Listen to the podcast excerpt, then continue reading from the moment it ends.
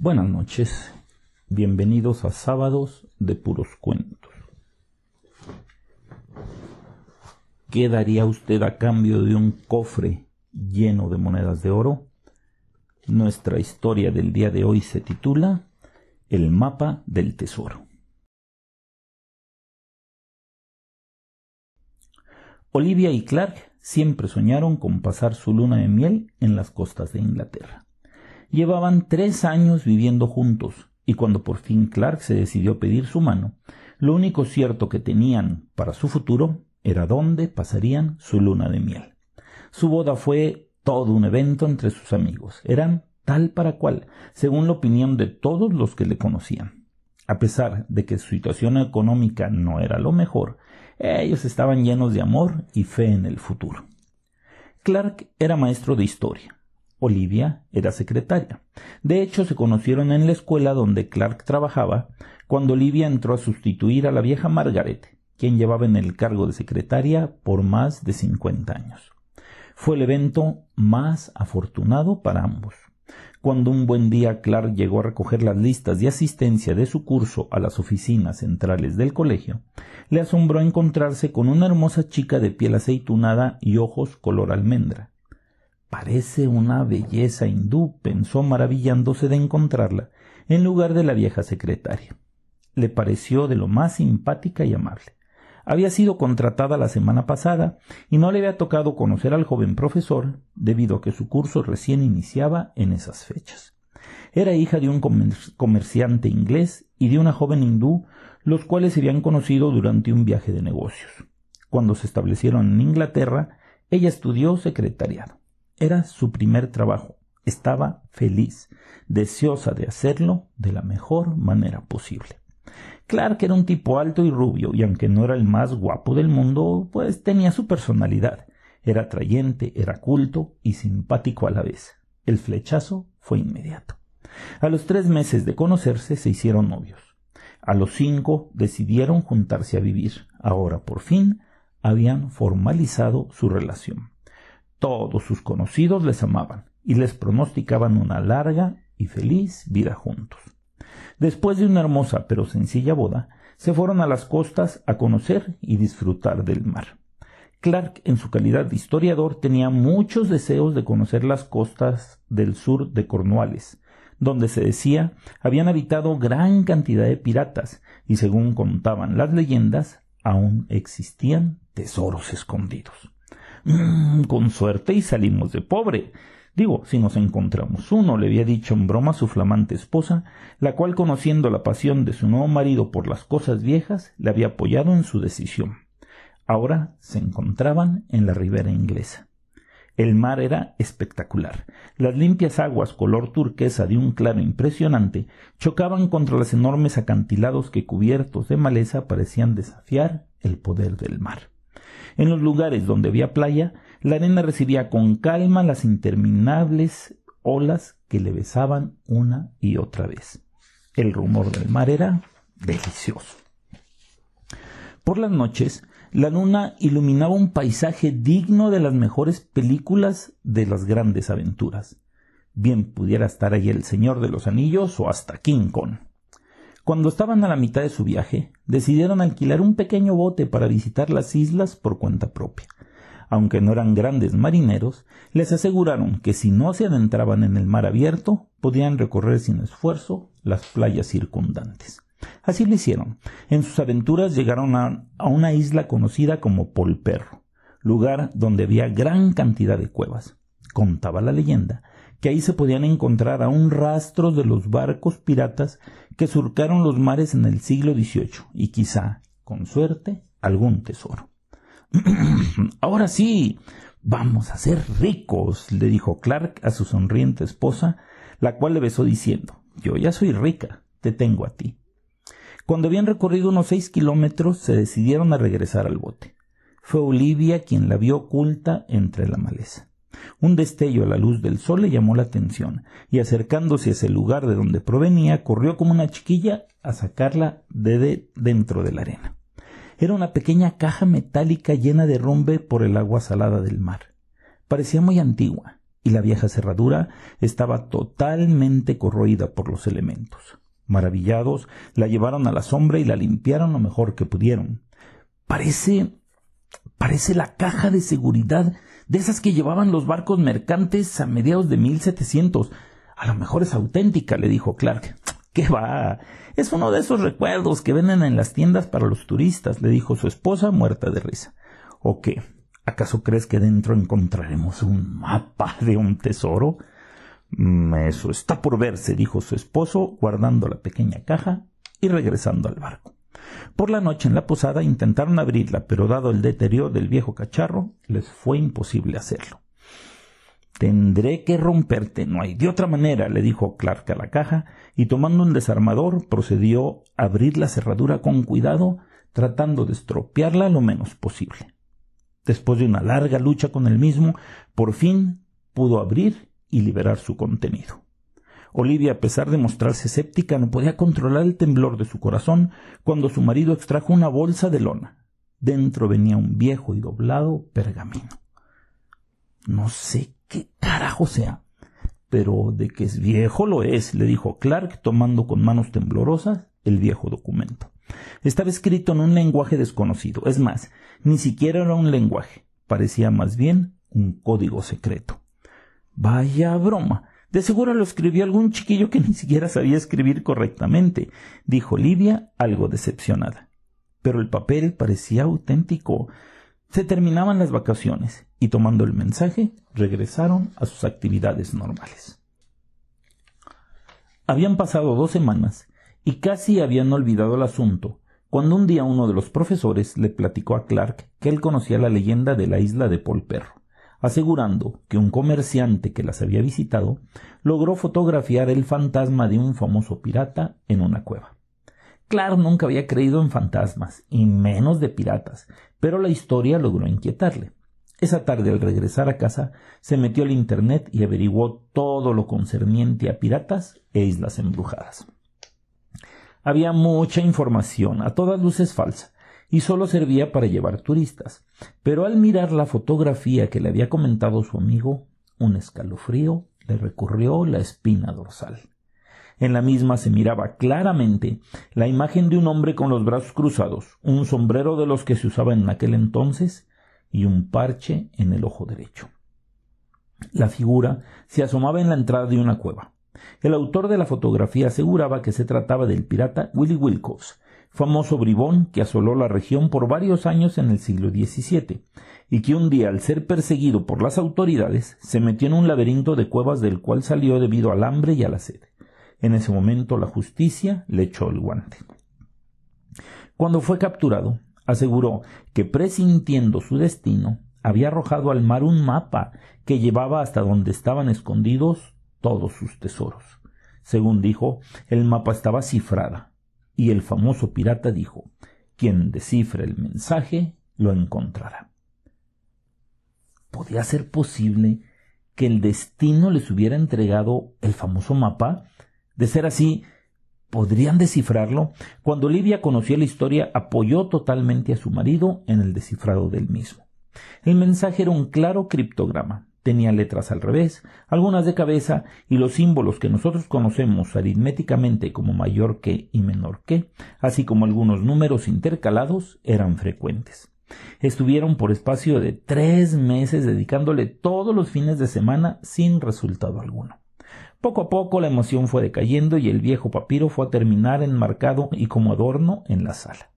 Era motivo de chanzas y burlas cuando sus amigos lo visitaban. Tenían el mapa de un tesoro y no sabían leerlo.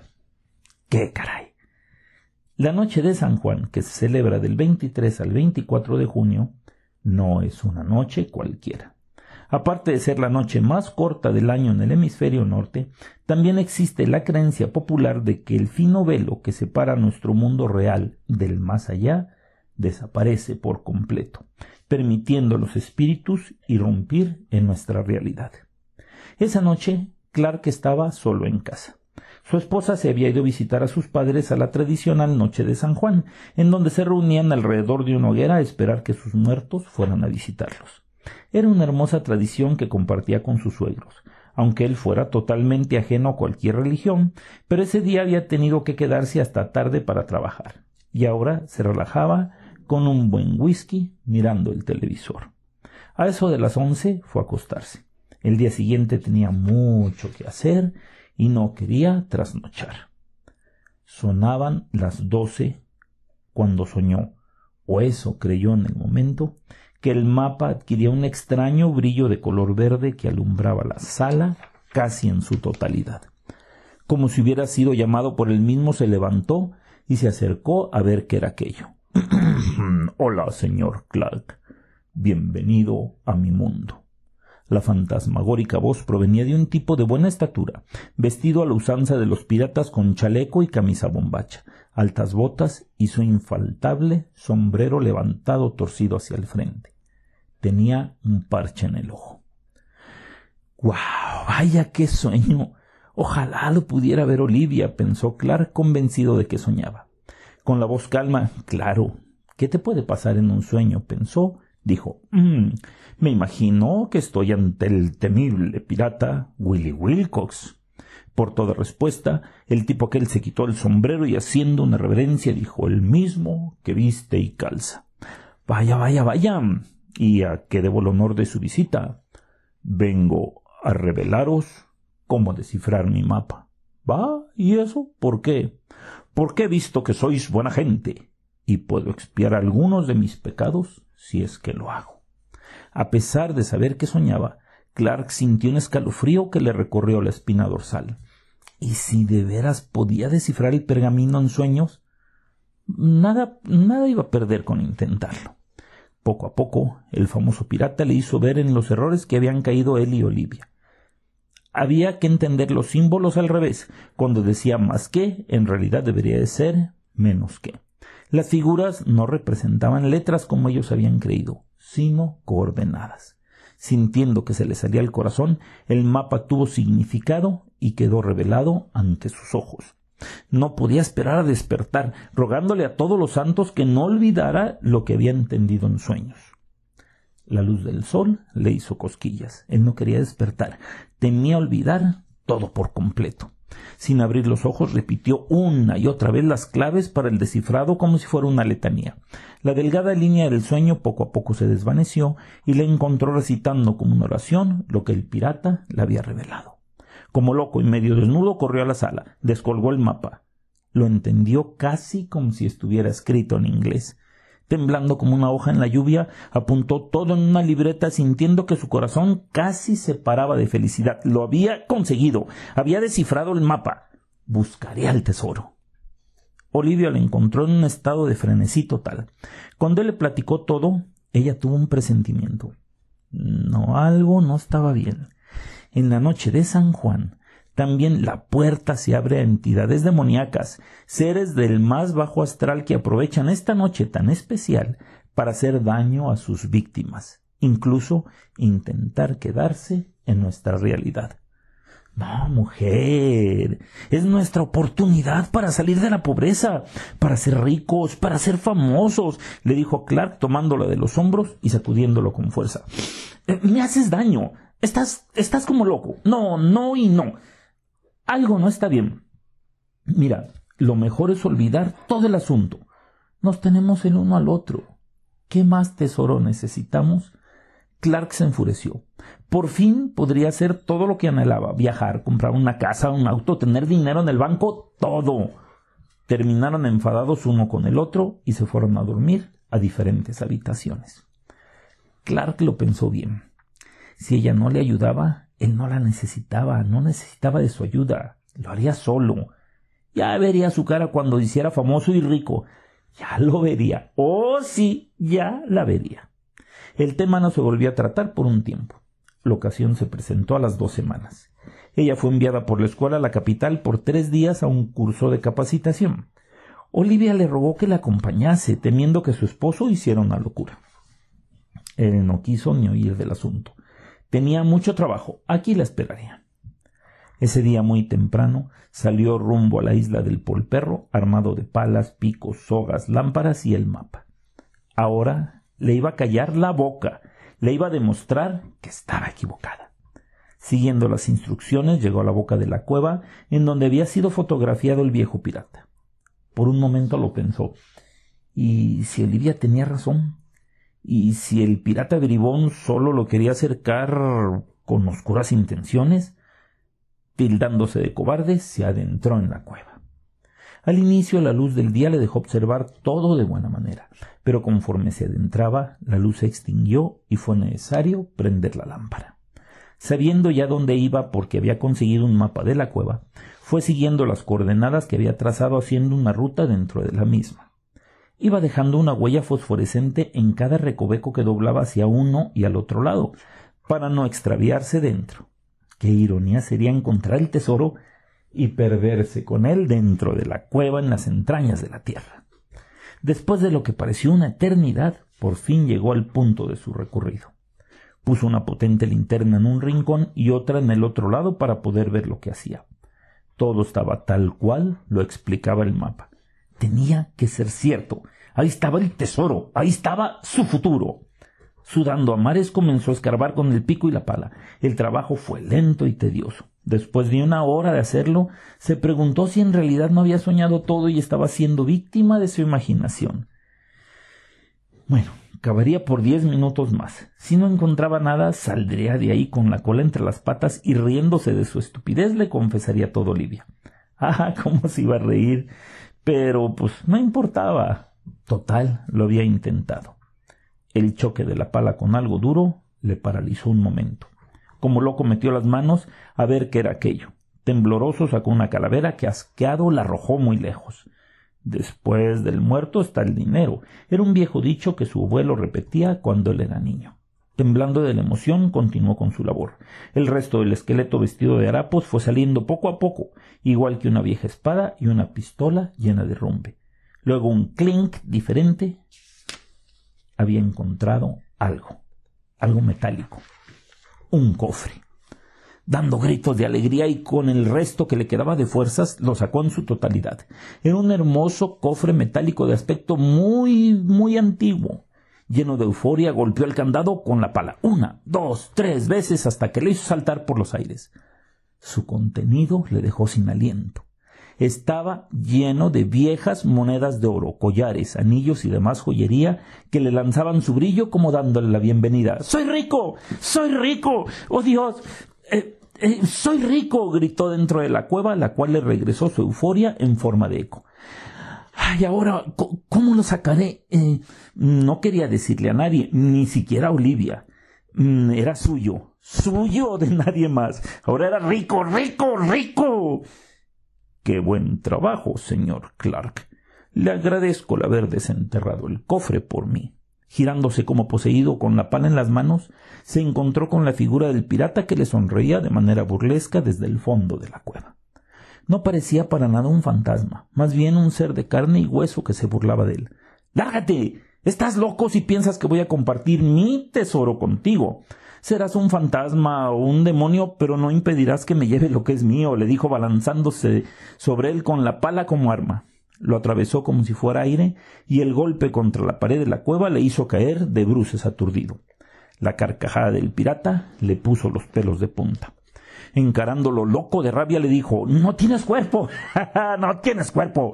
No puedes detenerme. Eres solo aire, eh, espíritu, esencia. Lárgate al infierno de donde saliste, pinche maldito. Tienes razón, mi amigo. No tengo cuerpo. Pero pronto lo tendré. Por seis meses, Olivia buscó a Clark por todas partes. La policía contribuyó en la búsqueda sin resultado alguno. Se publicó su foto en todo el país. Nada. Luego se supo que había alquilado un bote para ir a la siniestra isla y este fue encontrado a la deriva a los tres días sin nadie en él. La conclusión, Clark cayó al mar y se ahogó. Fue una tragedia terrible que casi le cuesta la vida a Olivia. Dicen que el tiempo lo cura todo, y en este caso así fue. Cuando había transcurrido un año, Olivia vio una fotografía en el Internet que le hizo paralizar el corazón. Un tipo había sido captado festejando a lo grande el haber ganado un millón en las carreras de caballos. Se veía feliz abrazando a dos hermosas chicas al momento de recoger el premio. No había duda. era Clark. No había posibilidad de error. Ella por poco se desmaya al verlo, pero no fue solamente la foto de su marido lo que le hizo casi sufrir un infarto. Fue el detalle en su rostro. Usaba un parche al estilo pirata en el ojo derecho. Espero que hayan disfrutado tanto oír el cuento como yo al escribirlo. Los espero el próximo sábado y mientras tanto ya saben, nos vemos en sus sueños.